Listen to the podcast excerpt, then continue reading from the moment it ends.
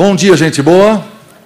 É um prazer enorme estarmos aqui nessa semana inteira e eu escolhi um tema que seria a descrição do que nós vamos fazer aqui, estudar todos os dias nas nossas devocionais. A história de cada um de nós está dentro de uma história maior. A história do indivíduo, da pessoa, ela acontece dentro de um contexto. Esse contexto tem forças ambientais, políticas, religiosas, econômicas, militares, eclesiásticas, familiares.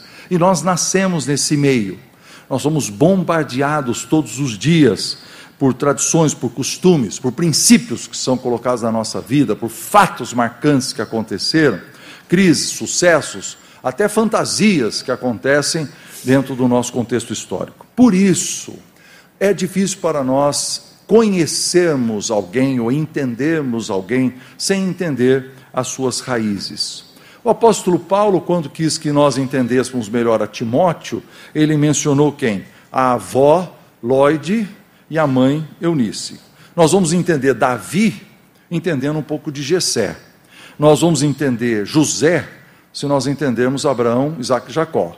Nós temos que olhar as raízes, mas nós não somos deterministas.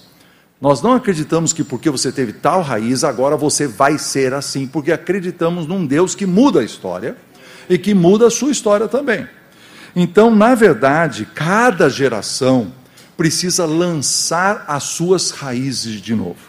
E o texto diz: Bendito o homem que confia no Senhor e cuja esperança é o Senhor, porque ele é como uma árvore plantada junto às águas que estende as suas raízes para o ribeiro, e não receia quando vem o calor, mas a sua folha fica verde, e no ano de sequidão não se perturba, nem deixa de dar fruto. Durante essa semana, eu vou falar sobre algumas raízes que devem existir nas nossas vidas e como nós devemos usá-las para estender as nossas extremidades fundamentais da nossa alma para esse ribeiro que é o, o próprio Deus. Nós vamos falar sobre pequenos temas, palavras, chaves, é, que, que devem pertencer à nossa vida como cristãos e como líderes. Mas eu vou ilustrar esses princípios a partir da história do Dr. John Haggai, que é alguém que foi uma inspiração para mim, que é uma inspiração para mim, e eu quero hoje falar sobre o princípio ou a raiz da fé. Fé esteve presente na vida desse homem e deve estar presente na nossa vida. Deixe-me ilustrar. Imagine um grupo de fazendeiros, estamos falando de caipira mesmo, certo? Americanos do estado de Ohio, que eles desenvolvem uma mentalidade missionária. E eles querem mandar um sujeito para o outro lado do mundo e eles ajuntam suas economias num ato de fé e colocam tudo junto, porque não tem é, transferência de dinheiro é, por, por, por, cabo nem por outra coisa, e eles colocam esse dinheiro num, num, num embornal ou em alguma maneira e entregam para esse missionário. Esse missionário, de novo, num ato de fé, porque não é como hoje que você pega o avião e daqui 8 horas ou 16 horas você está num outro lugar. E se tiver algum problema com a sua família, você pega o avião de volta para ir no médico. Esse homem pega um navio. E depois ele pega um trem, e depois ele pega uma mula, ou ele pega um camelo, e ele chega na Síria. E esse missionário apresenta o Evangelho também fazendo atos de fé importantíssimos. A fé de que eu preciso passar por barreiras linguísticas, não só as geográficas, as linguísticas, as culturais. Eu preciso entender a comida e aquele povo, eu preciso fazer um esforço da minha parte para apresentar o evangelho com aquele sotaque que é particularmente meu, que eu sou um estrangeiro. E esse homem fala de Jesus com dificuldade e um jovem sírio se converte. Não sabemos o seu nome e ele responde ao evangelho também pela fé e esse convertido se torna um colportor de Bíblias. Ele é itinerante, ele anda na Síria, no país, falando de Jesus, pregando o Evangelho.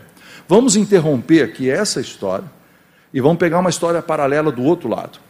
Vamos falar de um sujeito que nós vamos chamar de o velho Raj. Raj era o tataravô de John Haggai. Raj era um homem riquíssimo.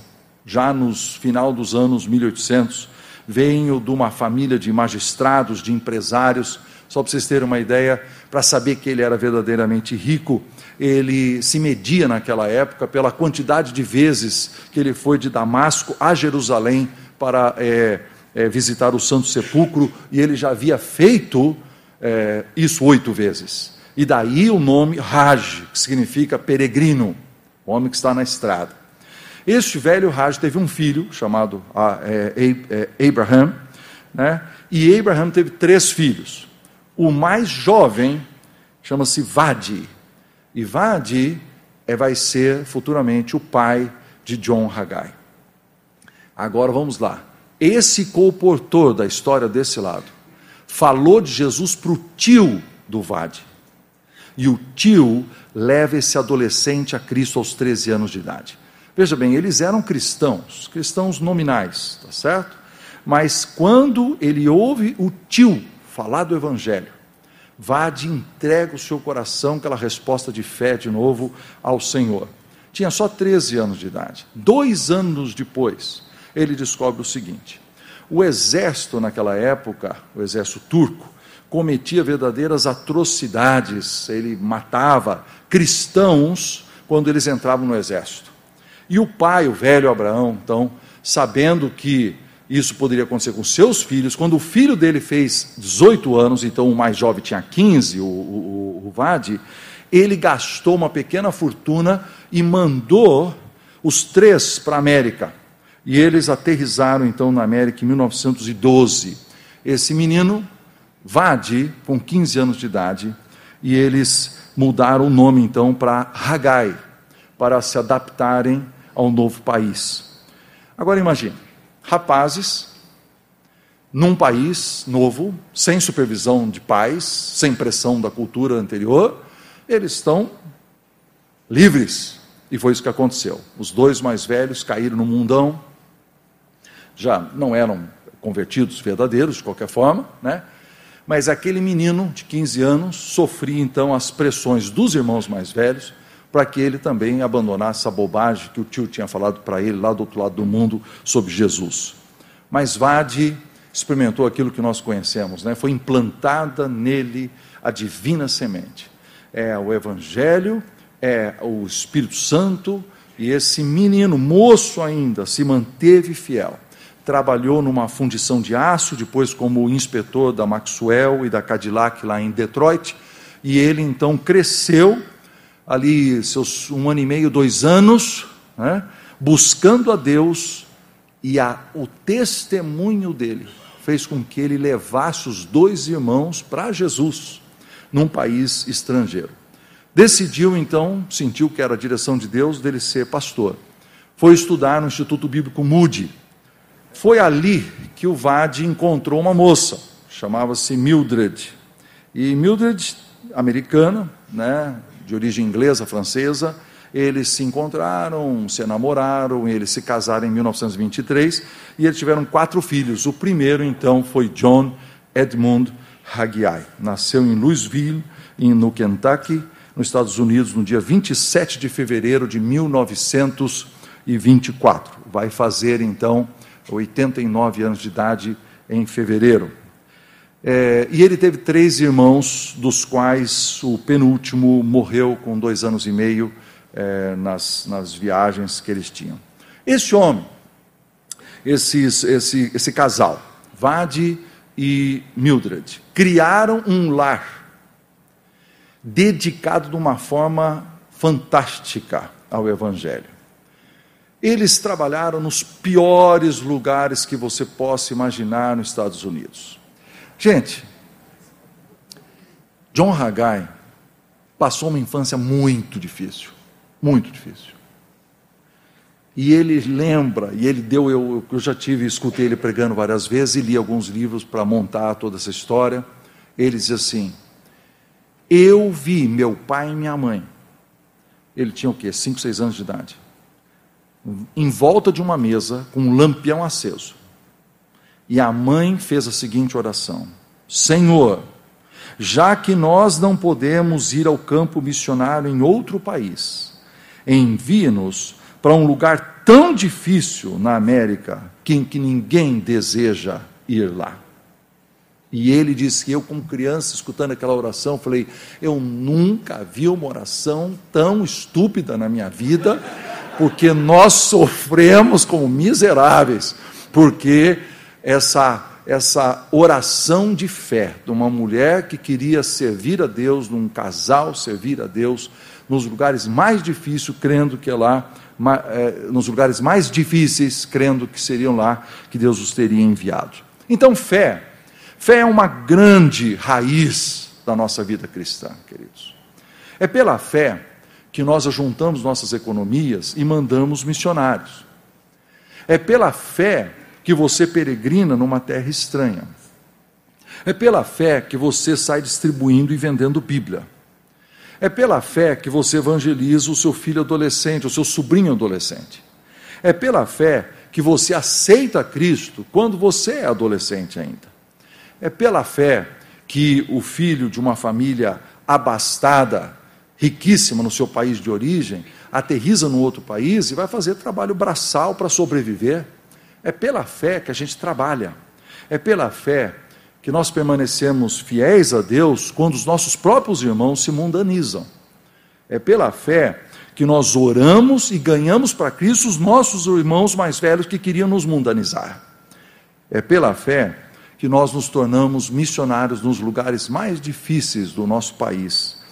E é pela fé que nós pedimos para ir aonde ninguém deseja ir. Por isso, bendito o homem que confia no Senhor e que faz e cuja esperança é o Senhor, porque ele é como uma árvore plantada junto às águas que estende as suas raízes para o ribeiro, e o ribeiro é o próprio Deus. Nós nos ligamos a eles pela fé e pela sua graça. Então vem aqui o que nós devemos compartilhar. Eu gostaria que você usasse os próximos minutos para conversar com a pessoa ao seu lado o seguinte: talvez você queira falar da fé dos seus pais. Talvez você queira falar da herança que você recebeu. Talvez seria muito bom se você falasse da fé, da sua fé, a sua história. Olha, quando eu olho para a minha vida, o que, que é algumas coisas da minha história que mostram passos de fé? Ou você pode compartilhar alguma coisa que você precisou tomar um passo de fé nos últimos 12 meses, nos últimos seis meses, alguma coisa que você falou diante de Deus, eu dei um outro passo, ou na minha igreja, ou no meu negócio, ou na minha família, eu precisei tomar um passo de fé. E depois de vocês compartilharem, nós temos tempo para compartilhar, abre o seu coração, conta, reparta com o seu irmão ao seu lado, e depois nós vamos orar uns pelos outros, agradecendo pela fé presente em nossa vida. Pode ser, queridos, que você esteja tão desanimado, que você queira virar para a pessoa ao seu lado, eu estou em crise de fé. Eu não estou conseguindo crer. Abra o seu coração na medida que Deus permitir, e nós oraremos uns pelos outros. Vamos conversar.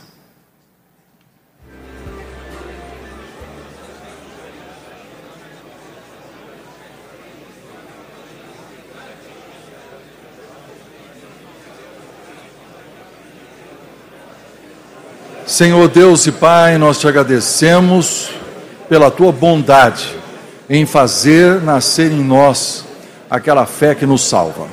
Obrigado por essa meditação nessa manhã. Ajuda-nos a crescer em crer em Ti todos os momentos de nossa vida e caminharmos por fé, como a Tua palavra diz. Que nós estendamos as nossas raízes para o ribeiro, que é Tu mesmo, Senhor. Nós te agradecemos e suplicamos no nome de Jesus. Amém, Senhor. Amém.